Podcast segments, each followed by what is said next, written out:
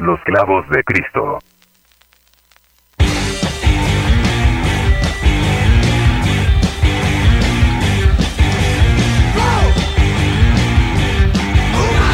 Abre una cerveza.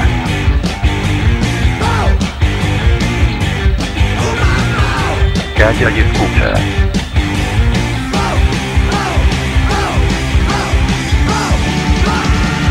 Estamos entrando a una zona de confort. La misa comienza. Están aquí. Los clavos de Cristo. Los clavos de Cristo. Los clavos de Cristo. Right about now. Que The se Funk calle. Soul Brother. Check it Los out clavos de now. Cristo. The Funk Soul Brother. Right about now. The Funk Soul Brother. Check it out now. The Funk Soul Brother. Right about now. The Funk Soul Brother. Check it out now. The Funk Soul Brother. Right about now. The Funk Soul Brother. Check it out now. The Funk Soul Brother. Right about now. The Funk Soul Brother. Check it out now. The Funk Soul Brother. Right about now. The Funk Soul Brother. Right about now. About now. About now.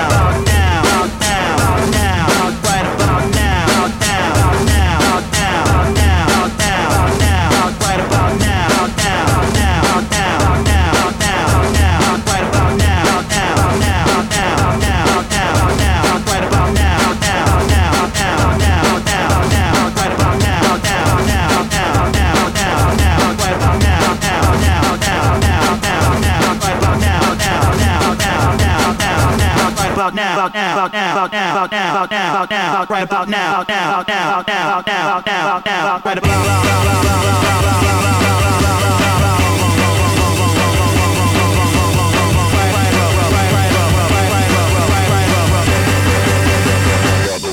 about Right about now,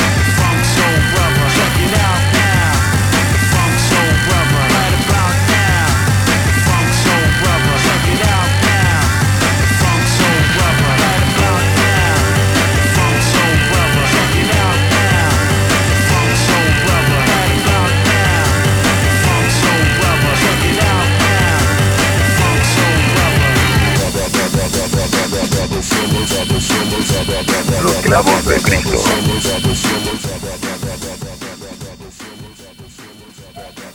Vaya, vaya, vaya. Regresando una semana más aquí a los clavos de Cristo, viendo una luz al final de este túnel pandémico y declarando oficialmente el maratón Guadalupe Reyes, regresan los clavos de Cristo aquí a su estación favorita y eh, del otro lado está por allá el pinche Tini el Mayor Tom. ¿Cómo están, hermano?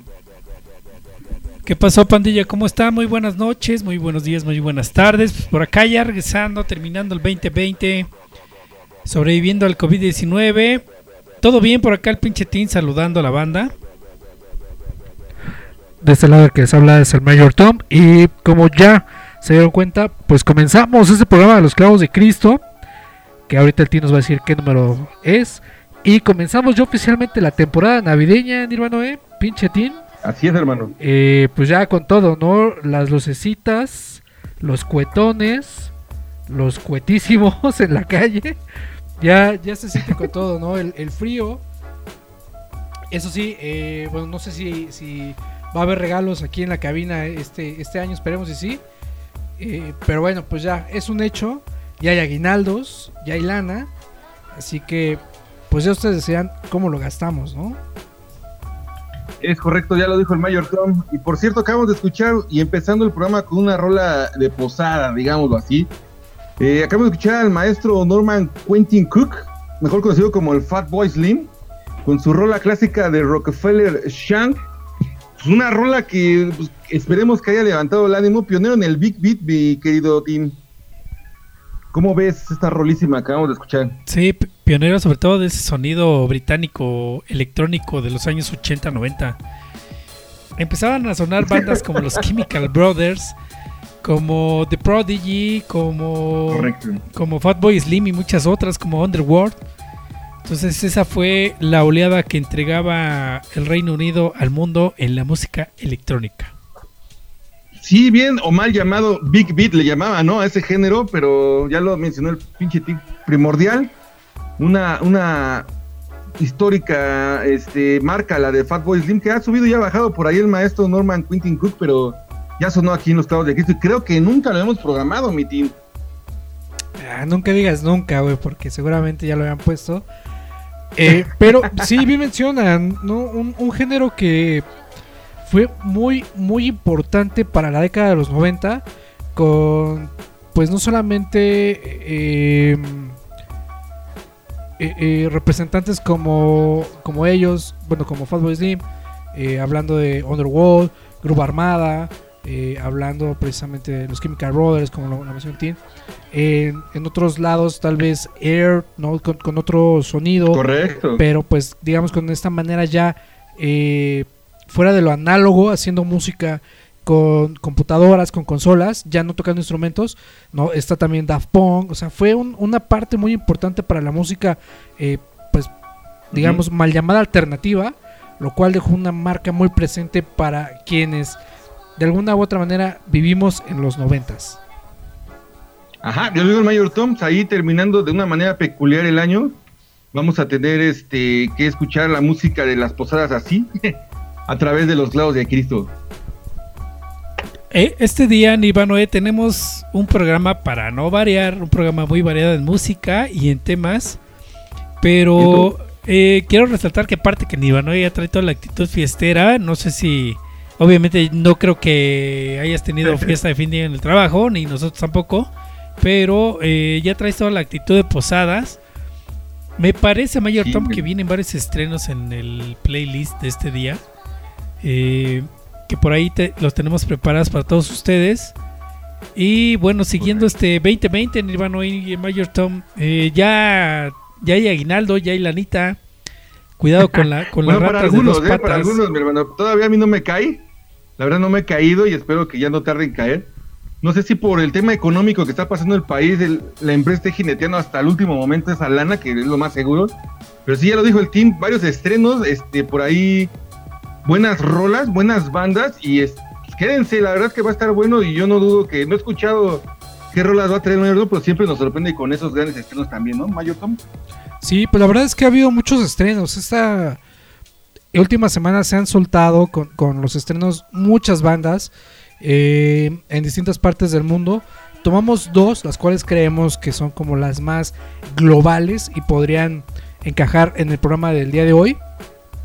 Como ya lo, ya lo mencionamos, pues el, el Mayor Claus ya abrió su, su, su saco Ah, de, de, de novedades, curiosidades y les traemos dos canciones para disfrutar precisamente en posadas. Y por qué no en, en algún precopeo ya ahí eh, de, de las cenas de fin de año para que vayan amarrando este pues chingón ¿no? estos, estos festejos que pues la recomendación ya saben muchachos que todo sea muy íntimo por favor que no lleguen personas ajenas a nuestras casas para evitar que esto se convierta en algo colosal en el mes de enero por favor Pues ahí está, ya lo dijo el Mayor Toño, el, pinche team, un programa variadito. Y bueno, pues nada más para acabar este, esta, esta sección de inicio. Creo que esta semana ha sido bien rara. Incluso se vio ya históricamente ahora cómo se festejó a la Guadalupana, ¿no? Un, un lugar este, emblemático que siempre estaba lleno, ahora vacío. No sé si eso lo vayamos a platicar ratito, pero pues ya se empieza a ver ahora sí la nueva normalidad, mi team.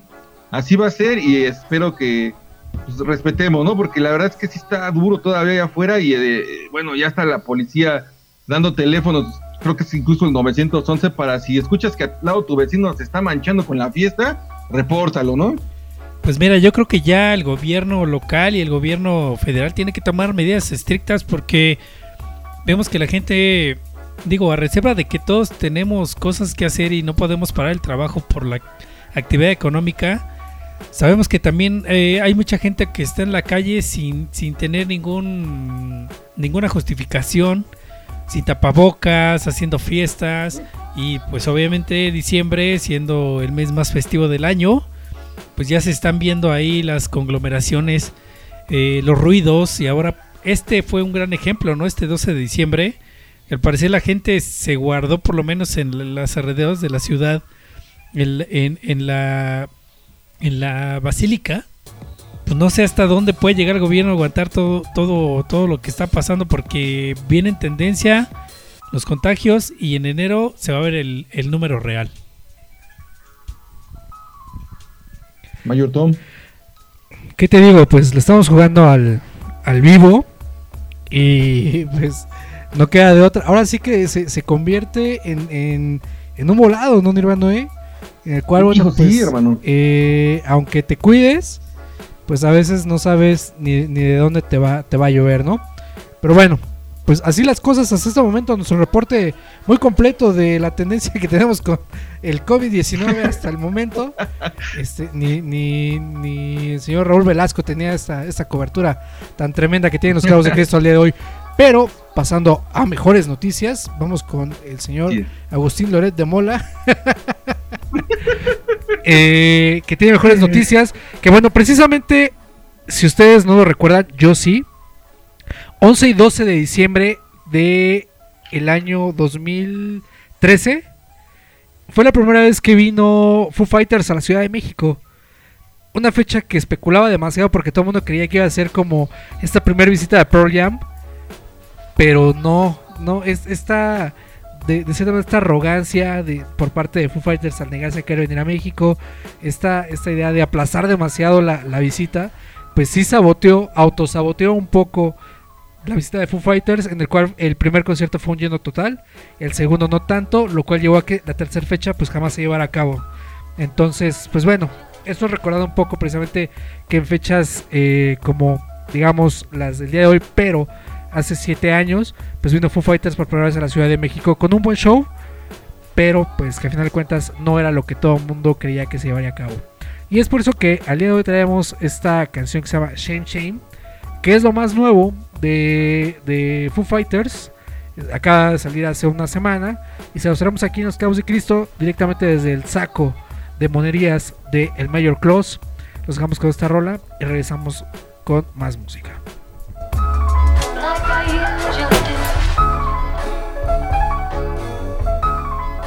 Los clavos de Cristo.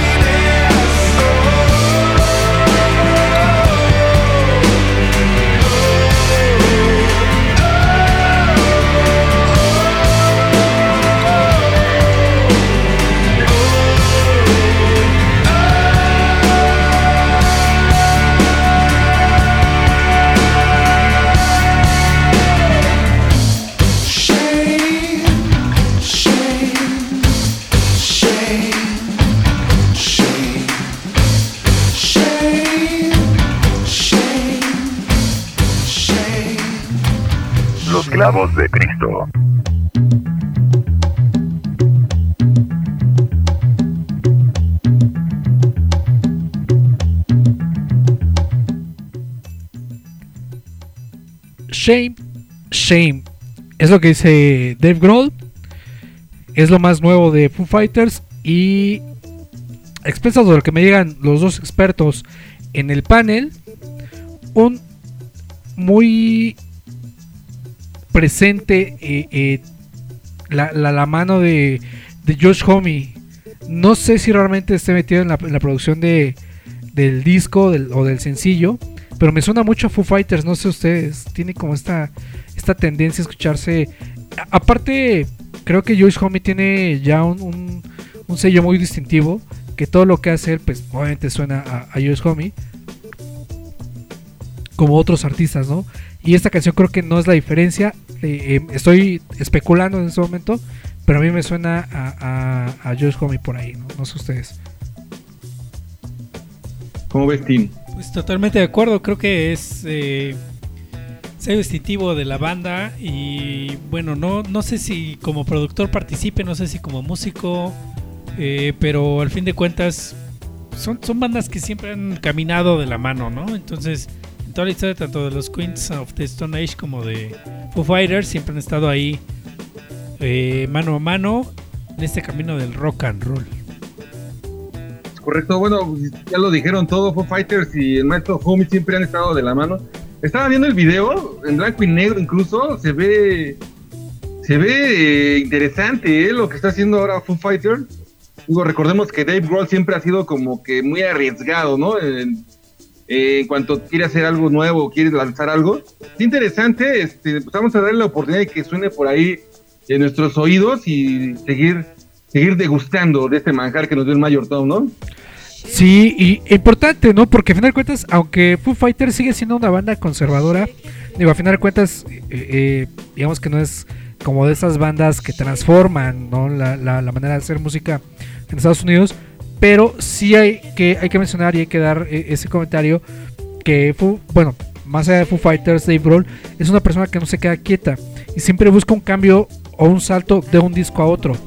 Entonces creo Claro. que, ahora sí nos, nos da un, digamos que una vuelta a la página de lo que ya fue el, el material anterior de Foo Fighters y pues a la expectativa, ¿no? Bien lo mencionamos, pues es una persona que todo el tiempo está trabajando la mano con Josh Homme, con eh, Trent Reznor y que tiene amiguitos eh, como eh, Matt Cameron, como de, eh, perdón, como Eddie Vedder, ¿no? Y, y tiene muchas otras, bueno, tenemos Y, una y lista. hasta en el metal, Mayor Tom, ¿no? Ya saqué el disco de metal que hizo, ¿no? También. Este proyecto ¿cómo de- este maestro? de probos, ¿no? Eh, tiene una lista interminable de amiguitos con los cuales, bueno, pues él, él se apoya.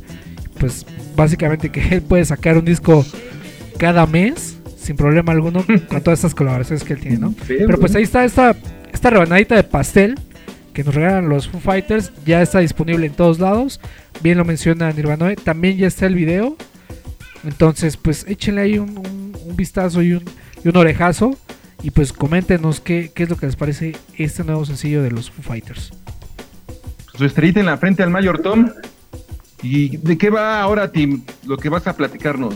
Ah, bueno, pues en la semana ya por fin me aventaron la noticia por ahí. Tu viejito santo Nirvano en la mañana, en, en esas conferencias mañaneras de las 7 de la mañana. Yo creo que el señor ya es de esos viejitos que se para a barrer primero su calle y luego se va a las conferencias, ¿no?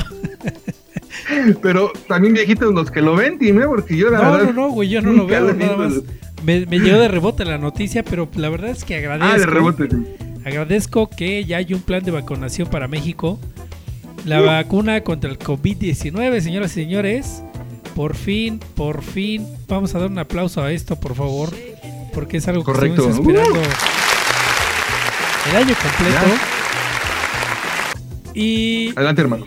pues acá está la noticia que traemos por aquí. Dice la Secretaría de Salud anunció el 8 de diciembre que habrá un plan de vacunación y los tiempos que se llevará en aplicar la vacuna. La vacunación iniciará con el personal de salud y posteriormente se prioriza de acuerdo al nivel de riesgo eh, del COVID-19.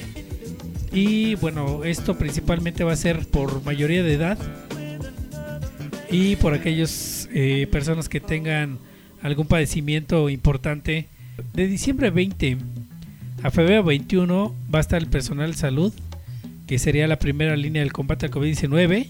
que son los doctores, enfermeros y todo este personal que está al pendiente de todos los enfermos. De febrero 21 a abril 21 estará las personas arriba de 60 años o más. De abril a mayo van a estar las personas de 50 a 59 años. O sea que ya te toca, Iván, ¿eh? En abril ya te toca. Para Y, nada, bueno, hermano. eh, de mayo a junio, las personas de 40 a 49. Su servidor va a estar formado en la primera línea de fuego para recibir la vacuna. Y de junio a marzo 2022, la, el resto de la población. O sea que ya los chavalones, el Mayor Tom todavía le toca ya en la parte final de esta de este plan de vacunación. A partir de junio 2021 va a estar formadito el Mayor Tom. ¿Cómo ves? ¿Cómo ven, muchachos? Pues bueno, pues como lo dije al principio del programa, una luz al final del túnel pandémico, ¿no? Este, interesante, la verdad es que se no, no, más bien iba a decir una incoherencia, se tardaron para nada. Creo que ha sido la vacuna más rápida en la historia de la humanidad. Eh, esperemos que no haya falla, digo, para aquellos que no creen en las vacunas va a estar complicado que la acepten. Ya ves que por ahí existe una comunidad de personas, ¿no? Que están en contra de la vacunación. Pero pues bueno, ya, ya lo dijo el team, ahí están las fechas, ojalá que no tarde en llegar. Y, y qué bueno, qué bueno, una muy buena noticia al final del año, mi, un año muy difícil, mi mayor Tom. un, un año sumamente complicado, un, un año que pues lastimó eh, en demasía a- al mundo, ¿no? No solamente a México o a países tercermundistas subdesarrollados, sino en general pues es un, un, un año el cual pues sí tuvo muchas complicaciones, no solamente en cuestión de salud eh, mundial, sino pues de manera económica. Y bueno, pues bien lo dices, ¿no? Ya vemos por ahí un, un destello de luz pareciera ser un oasis todavía. eh, pero bueno, pues ya vamos a, a convertirlo. Puede ser que se convierta en algo real. Importante mencionar, México es, si no el primero, de los primeros países en América Latina en ya, pues digamos, tener fechas programadas para una eh, vacunación. Pues como dijo el canciller Marcelo Ebrard en tono muy político, misión cumplida, ¿no? este, la arrogancia, la arrogancia por, por delante. Dime. Ah, sí, te iba a comentar, en base a esto, pues ya empezaron a escucharse por ahí también las declaraciones de, del- rock en el mundo. Y estaba escuchando o leyendo más bien una nota por ahí. Otra vez vamos a mencionar a este maestro en este programa, a Damien Alban, que le preguntaba que qué opinaba de, de lo que dijo Bruce Springsteen por ahí, que decía que los conciertos volverían como por el 2022, más o menos a tomar auge y otra vez las masas a llenar estadios. Y él se molestaba, decía que no, que él consideraba que ya mediados del 2021, pero pues lo bueno es que ya está ahí la vacuna y ya, vamos a salir de este trance pandémico, ¿no, mi team? ¿Cómo ven? Pues sí, parece ser que ya por fin vamos a, a estar más tranquilos. Aquí el tema que habíamos comentado en programas anteriores era, ahora el reto es producir la vacuna y el reto es la logística de cómo van a irse aplicando estas vacunas a cada uno de los neandertales del planeta Tierra. Yo, yo tengo una propuesta para el gobierno que creo que sería de mucha utilidad el hecho de priorizar a todos aquellos personas que estuvieron cuidándose con tapabocas, con, con la sana distancia, y aquellos neandertales que estuvieron en la calle sin tapabocas haciendo fiestas, que los deje hasta el último. Creo que eso es, eso, eso podría hacer más, más fluido esto, y las personas que desde el principio les valió gorro esto, pues que se queden al final, ¿no? Creo que sería una buena política para aplicar. Eso sería lo justo, eso sería lo mejor, pero pues sí sería complicado, ¿no? Como saber quién sí pecó y quién no pecó. Pero sí, de verdad, de verdad que sí se demostró en esta pandemia la cultura de algunos, ¿no? Que no, no respetaron, los que sí respetaron, los que abusaron, los que, bueno, la naturaleza humana en su, en su mayor esplendor. Pues vamos a esperar a ver qué pasa con esta vacuna y pues, irnos a formar, Mayor Tom, porque pues, sí somos población en riesgo, ¿eh? Híjole, sí, va, va, va a ser muy cabrón, ¿no? Ahora el reto precisamente va a ser eh, agendar y coincidir precisamente con las campañas de vacunación para que nos toque, ¿no? Y, híjole, está, está muy cabrón, son, son temas realmente eh, muy extensos. la gente, como lo bien lo dice el team, nos, pues digamos, con muy poco conscientes, por no llamarlo de otra manera, yo creo que ni siquiera eh, eh, dimensionan qué tan complejo es tener que lidiar con este problema eh, sanitario, posteriormente el, el tema económico, posteriormente el ya que tengas la vacuna, pues imagínate hacer toda una agenda y una programación para una vacunación, ¿no? Somos un país enorme, es- tenemos mares de gente en los cuales pues sí está muy complicado, ¿no? Entonces, pues ahora sí que pues Dios nos agarre confesados, este Dios bendito, ojalá y seamos de los primeros, ¿no? Considerados para, para la vacuna y pues que todo eh, sea mejor. Y bueno, volviendo al tema de los conciertos, también mi panorama es el mismo, ¿eh? 2022 será el momento en el cual se abra Claro. nuevamente de manera, pues digamos, ya abierta, ya, ya se tenga este aforo eh, para conciertos masivos. 2021 está muy complicado debido a que no hay suficiente eh, eh, infraestructura en el mundo para abastecer al mismo de tanta vacuna, por lo cual eh, pues será muy complicado. Por ahí Perú, que es de los pocos países en, Latinoamérica, dice que ya a partir de eh, 2021 ellos tendrán conciertos masivos con un aforo de entre 40 y el 60% de los de los recintos o de los estadios, por lo cual bueno, pues para ellos es una buena noticia. Lástima que digo lástima por Perú porque no creo que haya muchas bandas que ahorita quieran ir a Perú a tocar, pero pues este digo ya es bien lo mencionas, no es un destello ahí de luces, es algo que, que, que está parpadeando y que de alguna manera pues digamos que puede ser un, un, cosquilleo que nos da como, como para eh, pues digamos tener este optimismo en pie, ¿no? Es correcto. Y Pues yo me, spoiler, ahí les voy a decir, el próximo fin de semana o la próxima semana vamos a grabar, si no me equivoco, mi pinche team, un programa de los clavos de Cristo para final de temporada y de lo mejor y peor del 2020, ¿no? Entonces yo creo que vamos a todavía extendernos más en este 2020 que comenzó mal, transcurrió mal y va a cerrar, creo que hay menos, menos mal, ¿no? Vamos a esperarnos a ver qué sucede, mi pinche team. Sí los convoco, compañeros, a que hagamos un programita nada más para pues para res- reseñar lo, lo bueno, lo malo y lo feo de este 2020. Por ahí si traen bandas, eh, si traen eh, eventos este streaming, si traen películas, este serán bien recibidas para que hablemos un poquito de todo esto, porque pues al fin de cuentas hay cosas rescatables en este 2020. Y pues ahí está la música que estamos programando también. Creo que no hubo programa en donde no estrenamos una canción. ¿Y qué les parece si vamos con la siguiente propuesta que también es del Mayor Tom Band? Vamos en el mismo mood, vamos en el mismo eh, tema que es como ese sonido, ¿cómo se le puede llamar? Como Revival Grunge o algo así. ¿Es el Mike Team Boogie Association? Es correcto, mi estimado Nirvana. Si quieres, presenta la rola. Perdón, te voy a corregir, pero esa es propuesta mía. Ah, sí, perdón, Nirvana. Disculpe usted, señor. No, pero también ya escuché por ahí que el Mayor Tom hace rato fuera del aire mencionaba que ya, ya la trae en el radar eh, acá mi hermano el Mayor Tom. Fíjate que eh, esta banda se, hizo un homenaje por ahí, si no me equivoco, Mayor Tom para Chris Cornell. Se encontraron estos dos personajes en ese concierto y luego se juntaron para empezar a hacer esta banda y por la pandemia frenaron todo, pero ya sacaron dos, dos sencillos por ahí, este que vamos a escuchar que es el Login in the Tooth. Vamos a escucharlo y regresando platicamos un poquito más de esta banda creada por Matt Cameron y Taylor Hawkins aquí en Los Clavos de Cristo. Los clavos de Cristo.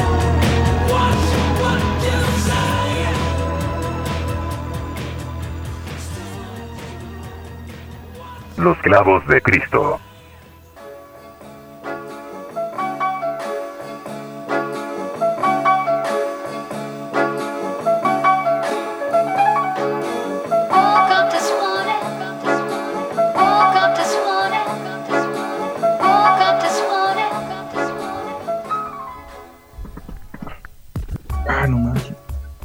Ahí está el Nirvanoe eruptando. o no sé qué está haciendo el Nirvanoe en su casa. Se está quejando. Yo creo que su, su mujer está pegando ahorita unos latigazos. Regresamos a los clavos de Cristo después de haber escuchado una canción más, una propuesta más del, del Nirvanoe que nos va a hacer favor de presentarnos la canción y la banda. Que me parece que también Sí, por ahí son miembros de, de otras bandas, ¿no? Sí, pues justamente cuando empezamos con las propuestas hoy nos trajo el, mayor, el, el Mayor Claus a los Foo Fighters, ¿no? Y ahorita pues sin dejar de lado todavía estos muchachos, Tyler Hopkins, baterista de Foo Fighters, y Matt Cameron de Pearl Jam, baterista también, se unen, mi hermano, para formar esta banda Nighttime Boogie Association, después de tocar en el concierto homenaje a Chris Cornell del año pasado. Lo que les comentaba, los dos se unan formalmente para escribir música juntos y bueno, se fueron a Los Ángeles al estudio de este maestro Hopkins, pero la pandemia frenó todo y bueno, decidieron esperar, pero pues, esta época y esta generación de conexiones los ayudó y lograron hacer el milagro. Él decía, el, maestro Hopkins decía, dos bateristas, somos dos bateristas, y posiblemente dos de las bandas de rock más grandes del planeta en este momento, y fíjate que la banda no va a tocar con baterías de verdad, eso está genial y pues la batería que escucharon era, era de un sintetizador o algo así, no sé. Ahí está la banda propuesta. ¿Cómo la, cómo la escucharon? Se oye buena, ¿no?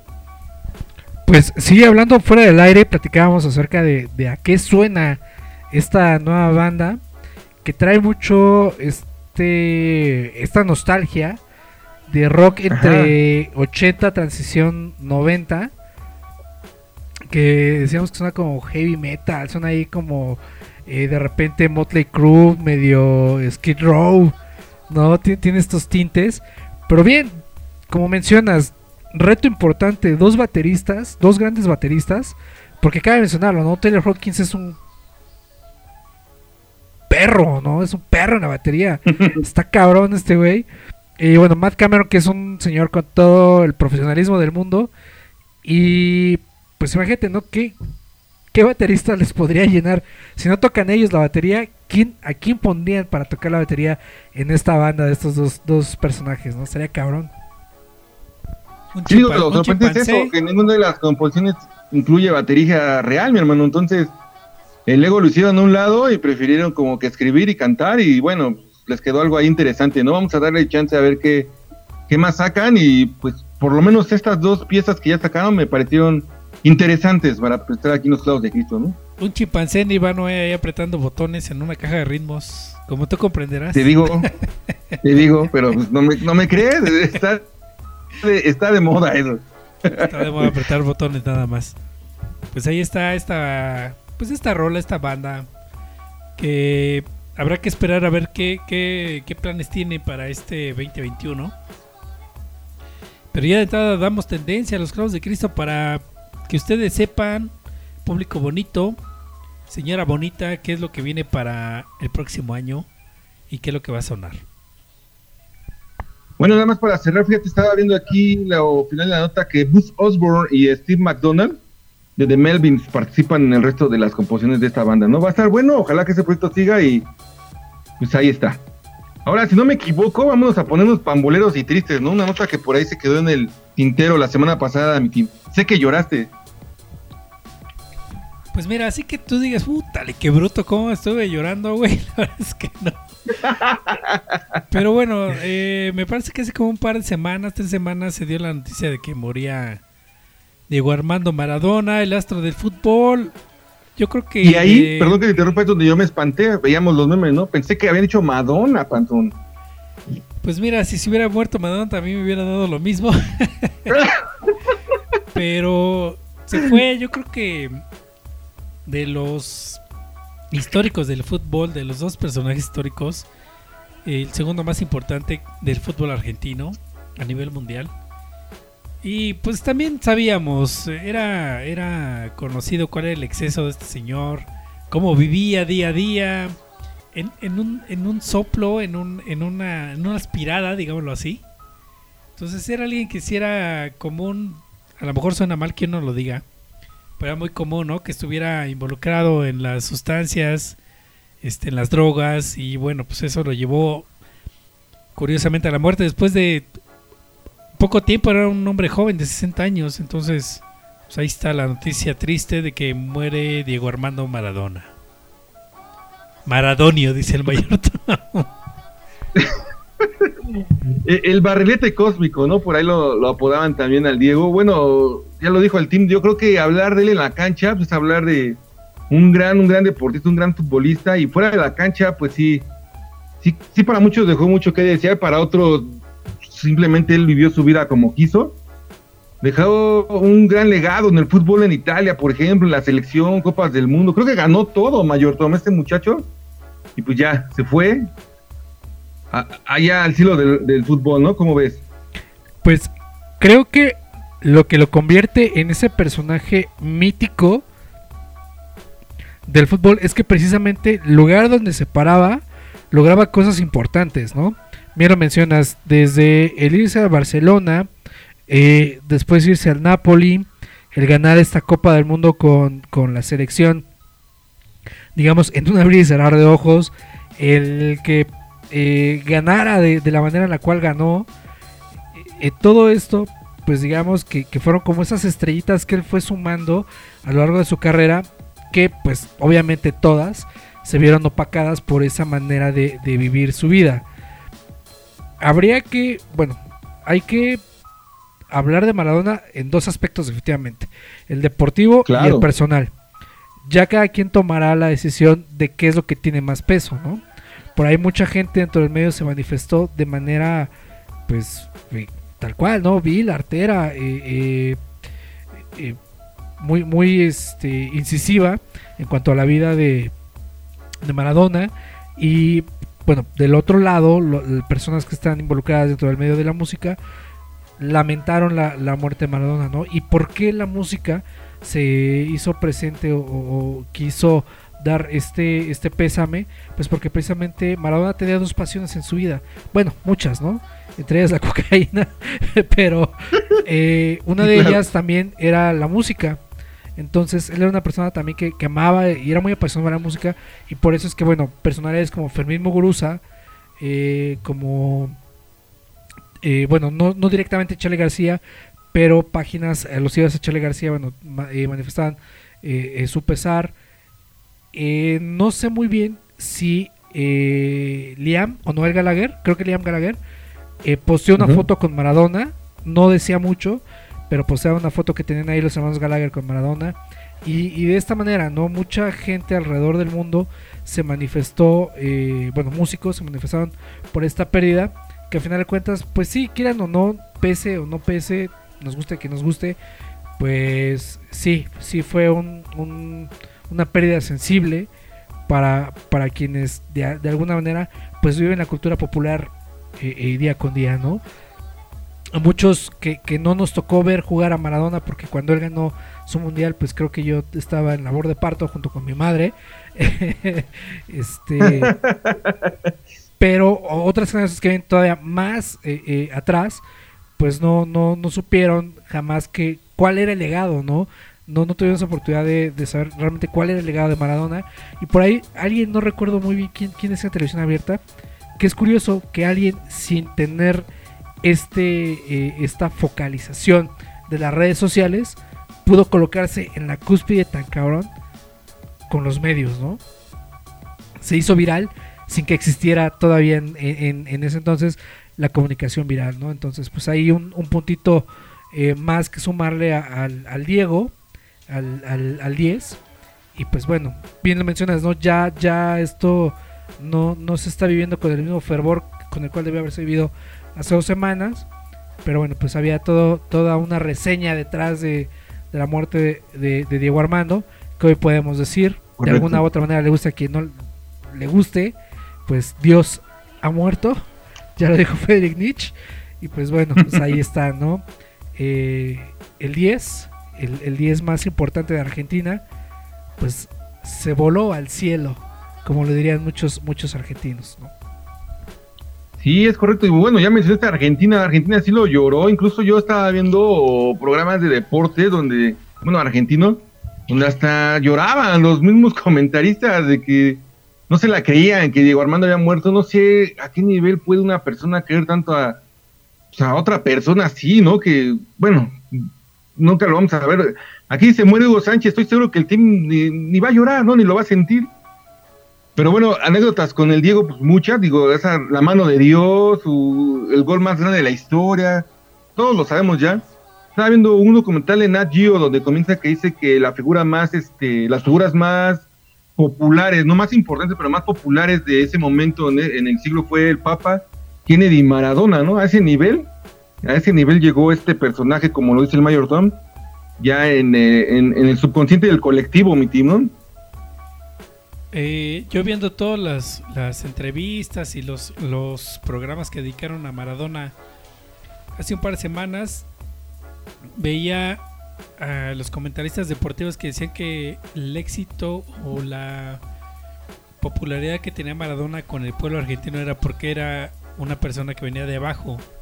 Era una persona Correcto. humilde que llegó a ser futbolista, el mejor futbolista en su momento y que eso pues obviamente para y que les dio un mundial o el segundo la segunda copa mundial al pueblo argentino pues entonces eso fue lo que les volvió loco cuando en Argentina la pasión del fútbol es superlativa no entonces eso fue lo que logró que Diego Armando fuera un ídolo y un dios en, en Argentina Sí, es correcto. A- aparte, digo, hay que aceptar que en la cancha fue, sí, ya lo dijo el mayor Tom, un dios. Y desafortunadamente, bueno, para las figuras públicas, los defectos se maximizan, ¿no? Yo creo que ahí sí hay que aplicar el, pues ahora sí que el primero caliente, el primero, el que no ha cometido un pecado caliente la primera piedra, ¿no? Lástima que, bueno, él fue una figura pública, y no pública, sino super pública. Y pues todos sus defectos se maximizaron al máximo, ¿no? Ahí ya queda en la historia ya, el, lo vuelvo a repetir, Barlete Cósmico, está viendo en la semana, si la veo también, una entrevista que le hace Facundo ahí a Maradona y bueno, se vuelve súper súper gracioso ver a Maradona diciendo el hijo de puta, ¿no? Ahí a- a- a- al Facundo, no sé si la vieron. No, yo, yo no lo he visto. Pero Ajá. creo que cayendo en, la razón de lo que tú mencionas, de, de ser esta, esta figura tan eh, eh, expuesta por ser eh, quien llevara, literal, eh, quien llevara a Argentina a ganar un mundial, pues obviamente lo, lo- lo- lo colocó en, en ese punto de ser un, un personaje pues sumamente relevante para la cultura popular argentina. Hay, hay un, digamos, una manera de, de, no sé, darle un adjetivo a los, a los argentinos, es que son sumamente orgullosos, muy, muy orgullosos. Entonces, algo sí eh, hay que des- destacar de ellos, es que si vienen al mundo es porque el mundo va a hablar de ellos, ¿no? Entonces, Maradona creo que así se lo, se lo tomó y pues ahí lo logró, ¿no? Algo que bien hizo bien, creo, creo yo, eh, dentro de, de todo lo, lo malo que él pudo haber hecho, es que siempre mostró esa pasión y ese fervor por, por lo que él hacía, ¿no? Esta pasión que le imprimía a todo. Una entrevista con, bueno, un comentario que hacía, si no me recuerdo, eh, Cristian Martinoli, Ajá. decía que él, él recordaba de Maradona cuando vino a México a dirigir un equipo de segunda y que él vivía esos partidos con la misma pasión como si él estuviera dirigiendo eh, a su equipo de mil amores, ¿no? Boca Juniors o como si él estuviera jugando eh, con el Barcelona. La misma pasión que tenía cuando jugaba en esos entonces la, la demostraba con Dorados. Entonces, pues era un tipo que, que siempre eh, eso lo llevó a que pues obviamente estuviera en la boca de, de todos y pues bien, bien o mal pues el señor sabíamos que se iba a morir más pronto que tarde pues lo logró y pues ya, ya está eh, digamos en ya en el plano espiritual ¿no? Fí- Fíjate que tienes razón y, y- y, bueno, comple- complementando lo que comentas, creo que no sorprendió, ¿no? O sea, no fue así como que, ah, se murió Diego, ¿cómo puedes? Ya te la veías venir, ¿no? Ya sabías que, en cualquier momento al Diego le iba a pasar, justo por lo que comentaba también el tiempo, por esos excesos que tuvo en toda su vida, se fumó todo de un jalón. Y bueno, también comentando eso que dices de cómo levantaba un equipo, la historia con el Napoli es súper interesante, cómo llegó y cómo levantó este equipo de la nada. Para todos los aficionados del fútbol sí es necesario y es obligatorio, ¿no? Ahora sí, a partir de ya, leer la biografía y saber de Diego Armando Maradona en el fútbol todo lo que hizo, porque ya no vamos a oír hablar nunca más algo, algo de él, ¿no? Eh, algo, algo similar, ¿no? Eh, a diferencia de, de otros futbolistas, digo, no estamos hablando mal de, de los futbolistas de hoy en día, pero Diego Armando tenía algo. Y es que los logros que se tenían como equipo eran materializados por él.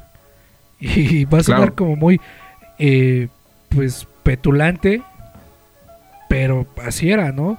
O sea, lugar que él llegaba, o sea, equipo donde, donde él estaba, el equipo levantaba sí o sí. Y no era como, como hoy en día eh, el quien le podía hacer la segunda, que dice que si no le pasan balones, pues este pues no, no lo va a hacer, o que si no tiene ciertos jugadores detrás de él, pues no va a ganar la Copa del Mundo, o cosas así, no, excusas, ¿no? Sino que él, para él no, no existían ese tipo de excusas, él sí agarraba, se ponía su, su shortcito apretado y, y para adelante, ¿no? Siempre le dio para adelante y todos los logros que tuvieron los equipos donde él estuvo, bien que mal, pues sí fueron por, por Diego Armando. Y pues para cerrar ahí con Diego Armando, él sí, él sí puede decir que tocó el cielo con las manos, ¿no, mi team? La famosa mano de Dios, ¿no? Que se dio acá en el Mundial del 86 en el Estadio Azteca. Pero bueno, Nirvana Noel, si quieres ya vámonos con la siguiente rola para escuchar más música. Más propuestas Correcto. que trae el, el, el, el Nirvana Noel. Según yo ¿Quieres nos vamos a ir con el Suspe 200 High, ¿no? Ahorita en este momento. Exactamente, Nirvana Noel. Vámonos, regresando platicamos más de esta banda.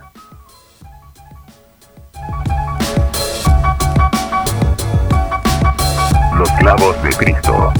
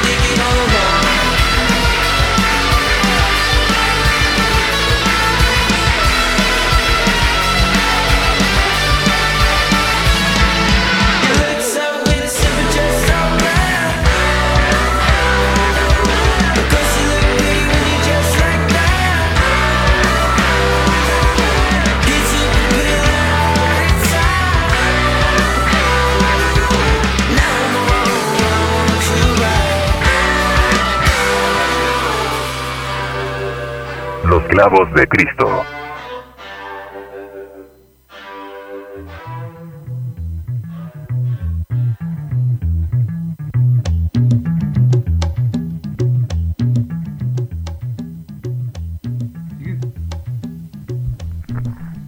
Y ya regresamos otra vez a los clavos de Cristo.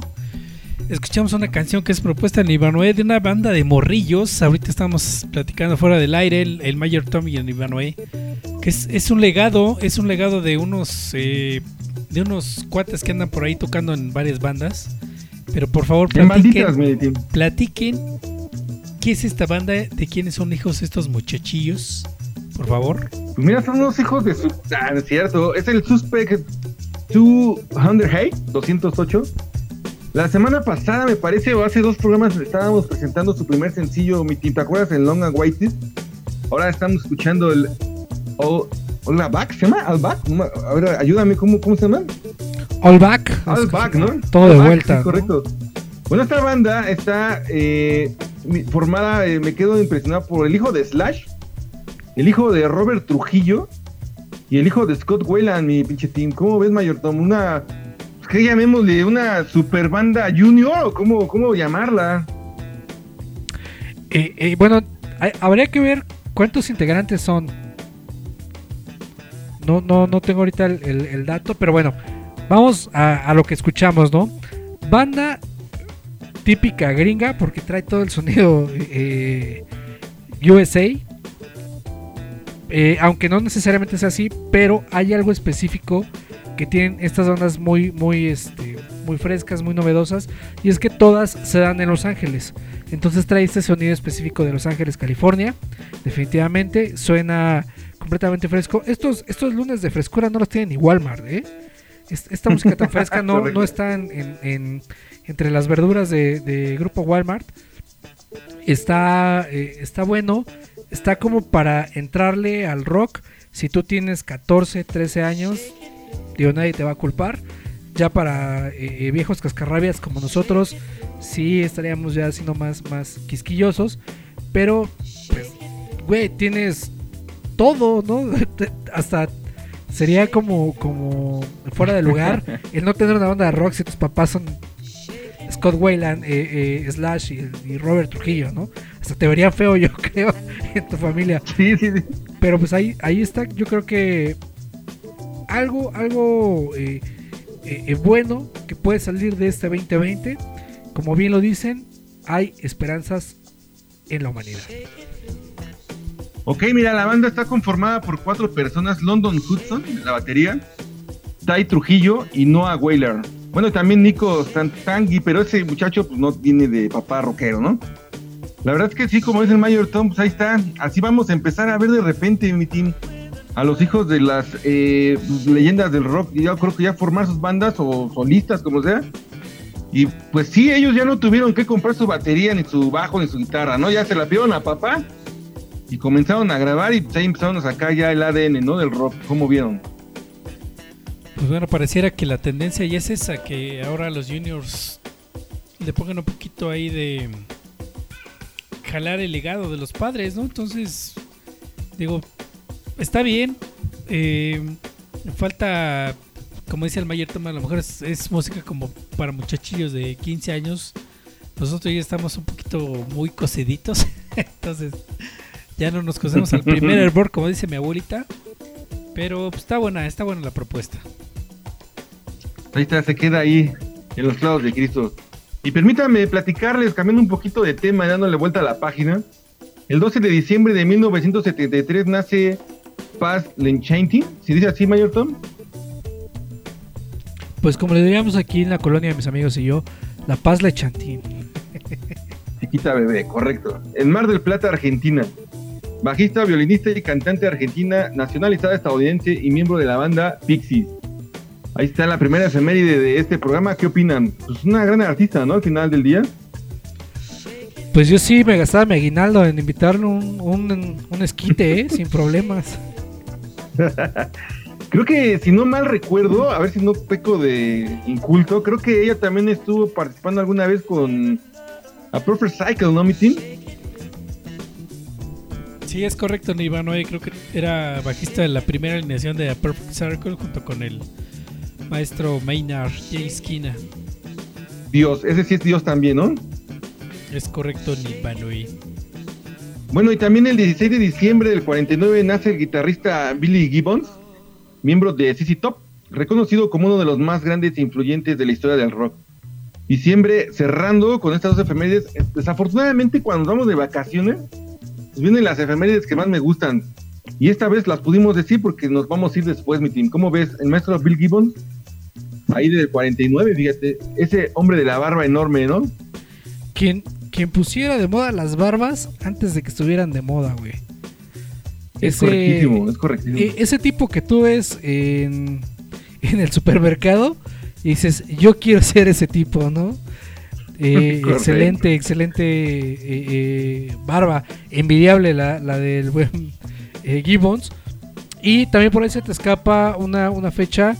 eh, no la tengo tan presente, pero también acaba de ser cumpleaños de Brian Molko, ¿no? El líder vocalista de, de Placebo. Sí lo mencionamos, creo por ahí la semana pasada, ¿eh? Pero sí, sí, sí, también es- estuvo ahí en la lista de las mi hermano.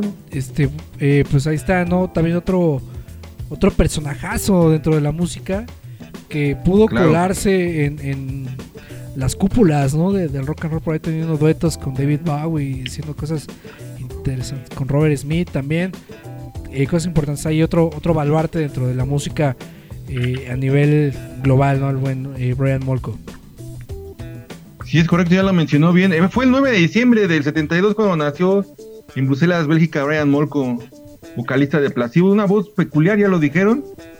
Aquí en los Clavos de Cristo, recordando y siempre trayendo en la mente a los más grandes del rock, ¿no? Mi team? la la Brian Molko La Brian Molko, correcto. qué bárbaro, qué bárbaro, mayor. No. y bueno. ¿Qué, qué más, Sí. mi estimado Nirvanoy? ¿Qué Ah, traes ahí? Es que miren, yo discúlpenme por el silencio incómodo, pero es que como estamos eh, a, a distancia, hay un, hay un este, desfase, ¿no, mi team? Por ahí.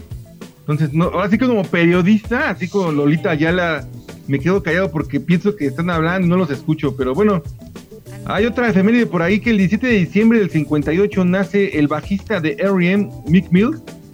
Y pues ahí como siempre que hablamos de últimamente de R.E.M., les recomiendo, y por ahí ya lo mencionó también el team, me parece, ese documental que ya está ahí en Netflix, Son Explode, How Music Made. El capítulo 3 donde hablan de, de la creación de Losing My Relation. Este señor menciona, menciona que el bajeo, lo que él buscaba era lo más simple y se volvió pues, inmortal, ¿no? En la historia del rock, mi mayor Tom.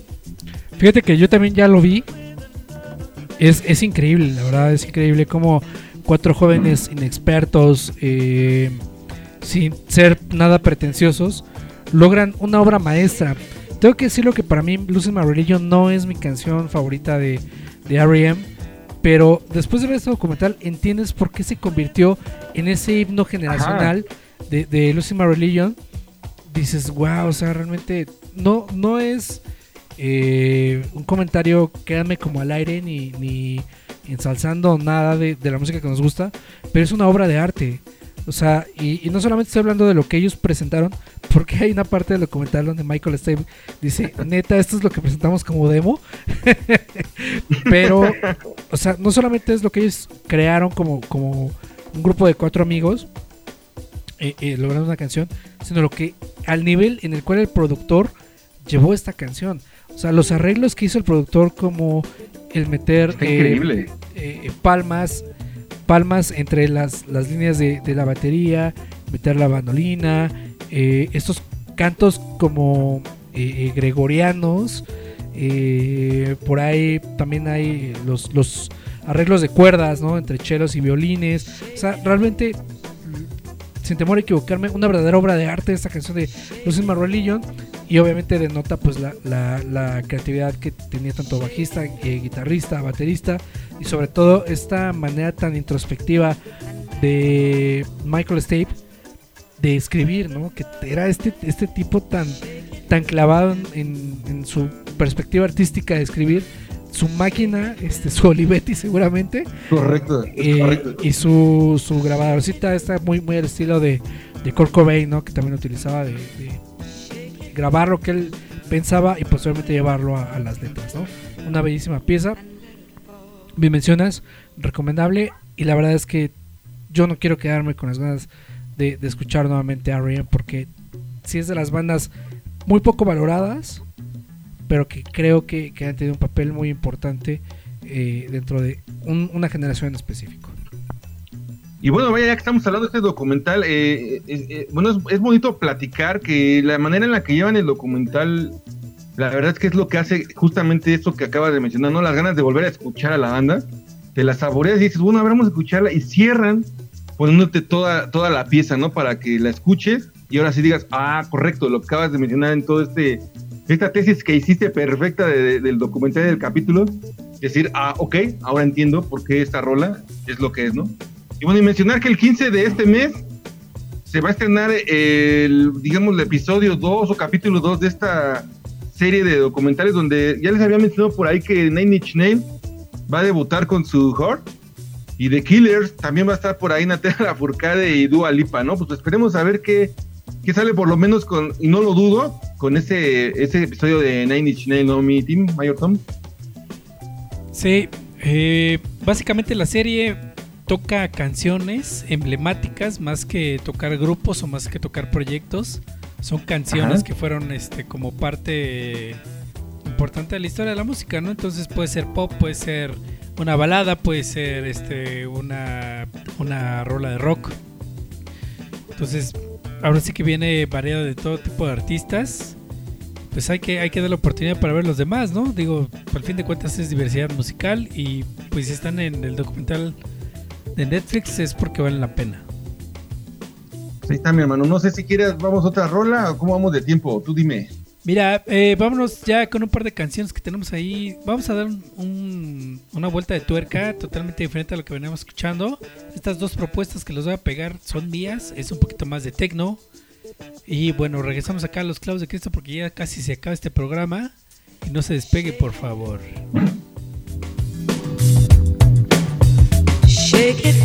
Los clavos de Cristo.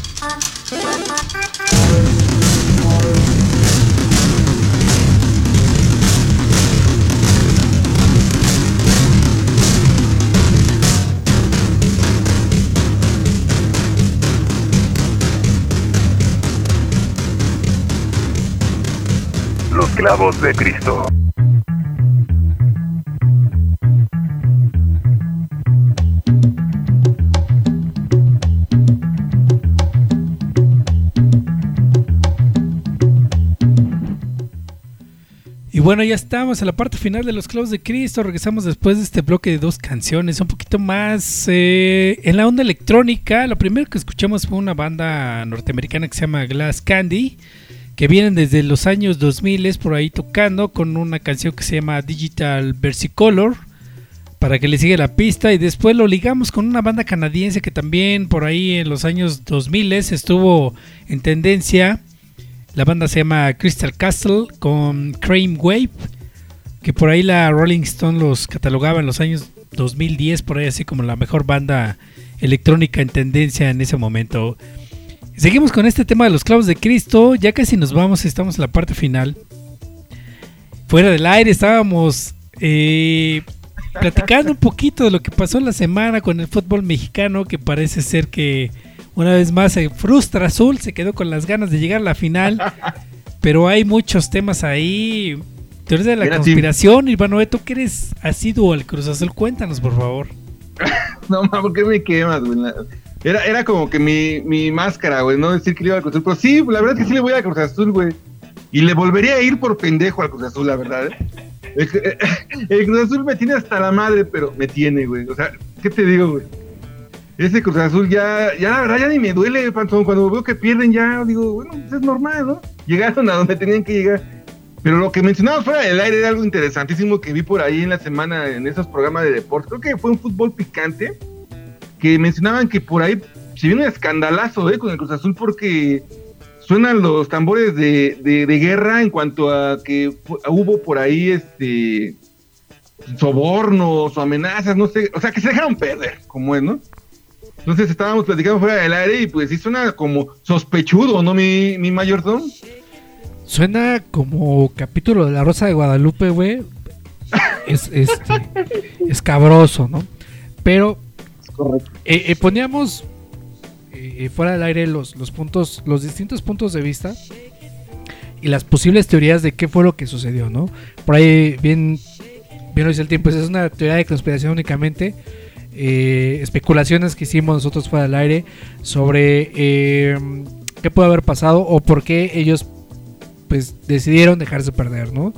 Eh, entre ellas, pues ahí- decían que pues el mundo de las apuestas, que había mucho dinero de por medio, que todo el mundo que, que, pues le apostaba a Cruz Azul, pues lo que querían era como invertir ese- ese- esas apuestas a favor de, de los Pumas, no sé, muchas cosas, ¿no? Pero pues no es- digo, todo esto, como la, cere- la cerecita en el pastel de todo este, lo voy a decir con, con- con las palabras que debe ser, ¿no? Perdón, si usted es, es sensible. Este cagadero que es el Cruz Azul, la cerecita en el pastel puede ser que precisamente Ay. unos meses antes, el que era, eh, pues prácticamente el dueño del equipo, Pili Álvarez, pues está metiendo un pinche pedote ahí de lavado de dinero y, y Sí, sí, sí. este, fondeo al narcotráfico, no sé qué chingados. Pues no, no creo que, que- que esté tan descabellada la idea de que pues generemos un poquito de recursos para ayudarle en, en la cuestión financiera al que era pues director del, de- del equipo, ¿no? Entonces digo, esa es como ot- otra rayita más al tigre, además de todos estos intentos fallidos del Cruz Azul de pues de no llegar y no llegar y no llegar.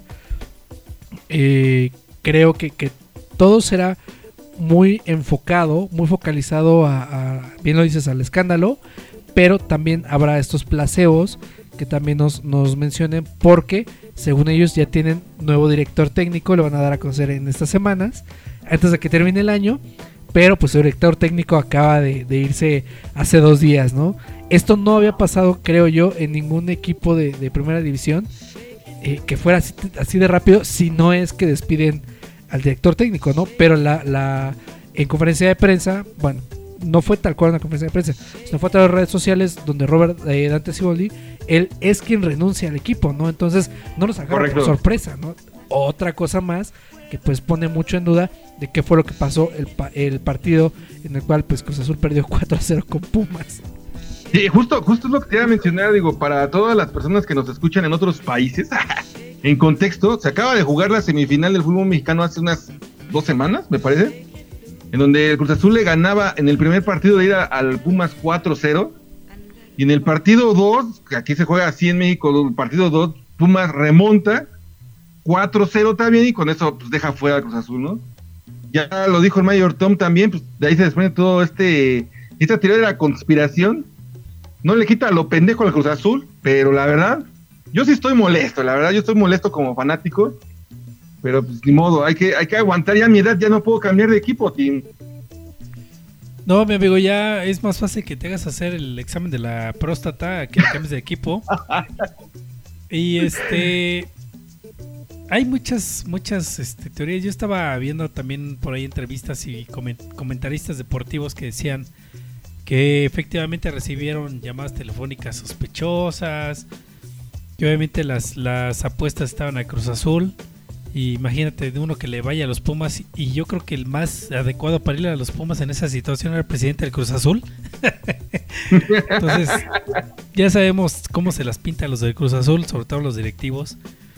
Entonces, no está muy alejado de la realidad y además vivimos en un país en donde se puede hacer eso y más. Entonces, este. Pues bueno, aquí lo más importante no es que haya perdido el Cruz Azul ni que haya ganado los Pumas la final, sino lo más importante es que chingue su madre la América. Eso es lo que realmente vale la pena del Es fútbol correcto, mexicano. He dicho. Pues ahí está, ya, ya se termina casi este programa. Y, y una vez más de Chile, Mole y Pozole, hablamos de todo y nada al mismo tiempo. Ojalá se hayan divertido con estos, estos temas que sacamos. Oye, pero mira, ahora regresando otra vez al mundo de la música, estaba leyendo que esta Miley Cyrus, sí lo ubica, ¿no? La que era Hannah Montana, prepara un álbum de versiones de la banda de heavy metal Metallica. ¿Qué hubo, Pantón? Chale, güey, pues. ¿Qué, qué te digo, Digo, hablando de, hablando de cagaderos, ¿no? A- a- hablando de manipulación de medios y dinero, güey. Que es lo que. Pues es lo de hoy, ¿no? Es, es uno de los negocios más grandes que hoy en día existe en el mundo. Y es la manipulación de la información a partir de los medios masivos de comunicación. Llámese Facebook, llámese eh, Instagram, llámese Twitter, llámese televisión, X. Pero bueno, eh, noticia que sorprende. Pero, pero no está fuera de lugar, güey. ¿Qué, ¿Qué podríamos esperar de la industria musical en los Estados Unidos? Pues de esto viven, güey, ¿no? De, de, las, de las rubias que quieren ser rockeras, pero que no dejan de ser pop. Y que pues siempre dejan a la vista mucho de, de su, de su personalidad, de su, de su manera de ser, ¿no? Les gusta ser exhibicionistas y, y, pues qué mejor si echan mano de, de la música de, de rock and roll, ¿no? Ahí está, creo que el más claro ejemplo, Britney Spears, eh, esta mujer Lady Gaga, ¿no? Entonces Madonna, o sea, pues nada nuevo dentro de la música, ¿no? Correcto. Ya para regresar a algo más agradable y solo decirle feliz cumpleaños. El 18 de diciembre nace Keith Richards, cantante, actor, compositor y productor británico.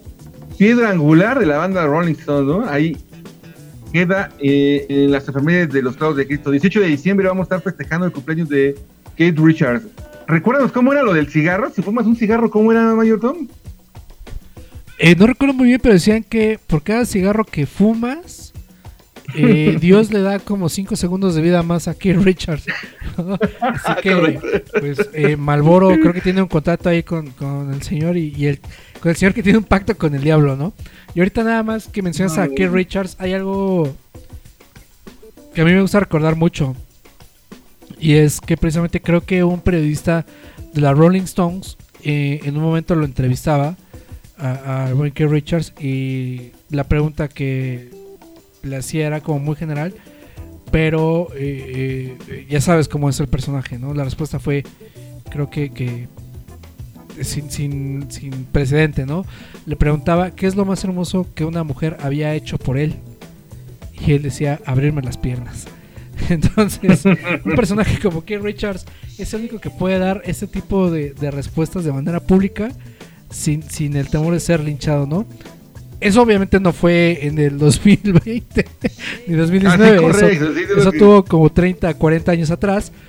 Pero si lo vuelve a decir, yo creo que pues habría una, una, una postura dividida.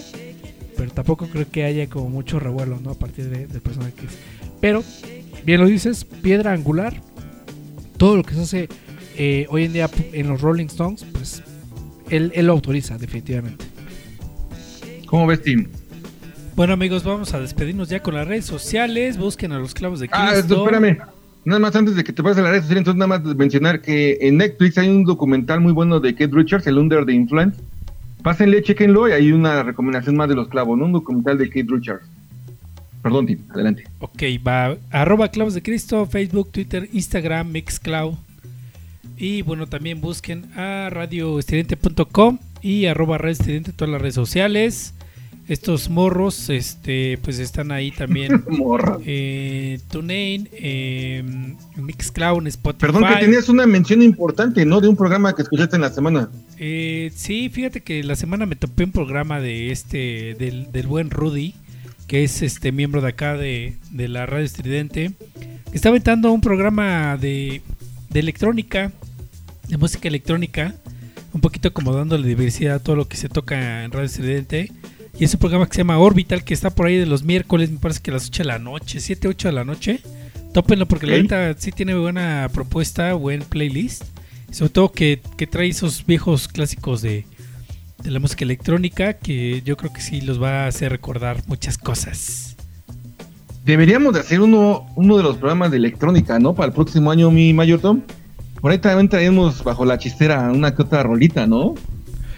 Pues, sa- ¿sabes qué?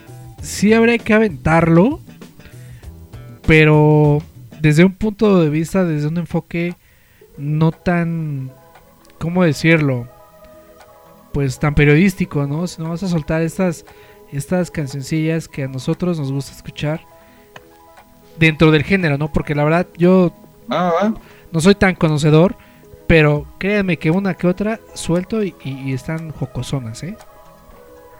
Sí, que es todo un universo esto de la música electrónica y creo que también aquí el team por ahí maneja y masca un poco de electrónica de varios momentos de la historia. Sería chido así meterle de chile, mole y pozole y a ver qué, qué onda, ¿no? Y, a que el Rudy nos califique y a ver si le gusta a Tim.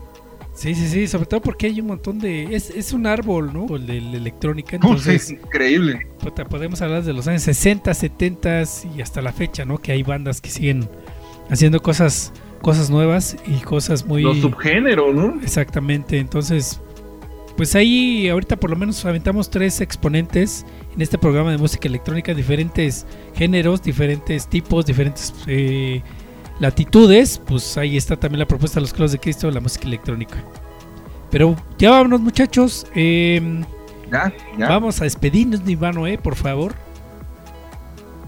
Bueno, este fue el Nirvana, ¿eh? sin antes decirles nada más, fíjate, se me estaba pasando, el creador de Black Mirror se va a despedir el 2020 con un documental falso de, de esto, del 2020, va a estar interesante, ¿no? Ahí va a hablar acerca de lo que pasó este año, o al puritito estilo del Black Mirror, ¿no? Espero que llegue antes de que nos vacunen para que lo disfrutemos. Yo soy el Nirvana, ¿eh? ahí nos vemos la próxima semana, abrazos, panzones. Yo fui el pinche T, nos vemos la próxima semana. Ya el último programa, la, la próxima semana, entonces espérenlo. Saludos a la distancia, Sandy Cortés. Bye. Bueno, pues nos despedimos. eh, como les habíamos mencionado, un regalito más que les traemos del el saco del Mayor Claus. Esto es lo más nuevo del señor Liam Gallagher. Y bueno, pues la canción se llama All Your Dreaming All. Estos fueron los clavos de Cristo. Este que les habló es el Mayor Tom. Y bien lo dijeron, panzo abrazos a la distancia. Nos solemos la siguiente semana.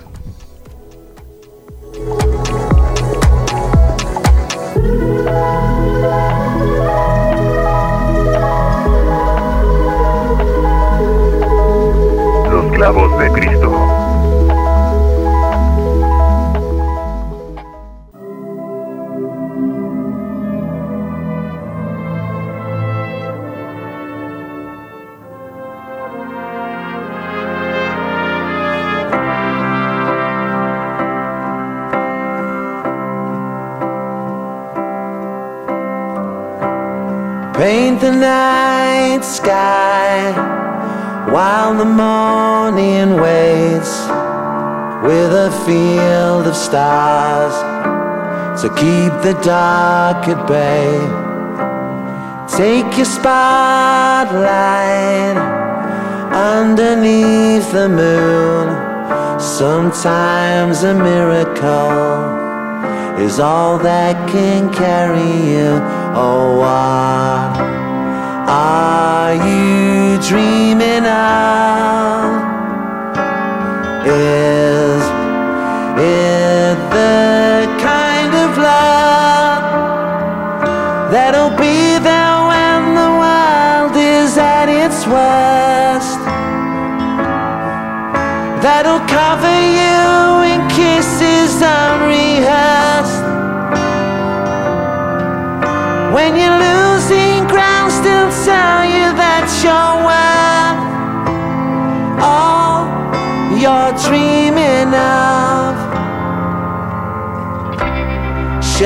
Pain, birds. Come and rest their wings upon your windowsill without a song to sing. Close your eyes and disappear inside. All that is beautiful was following behind. Oh, what dreaming of? Is it the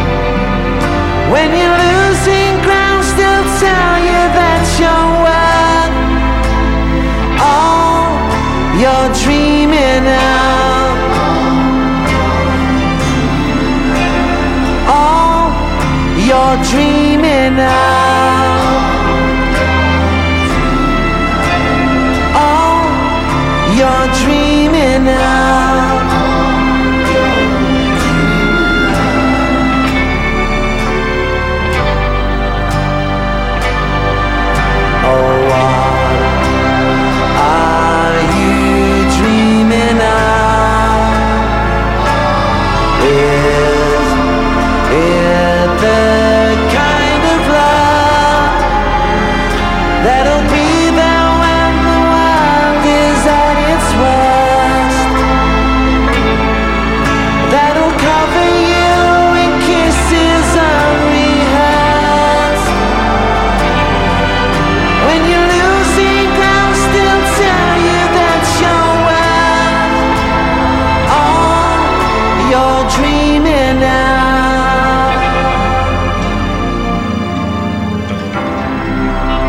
Los clavos de Cristo. Abre otra cerveza. Estamos saliendo de una zona de descanso.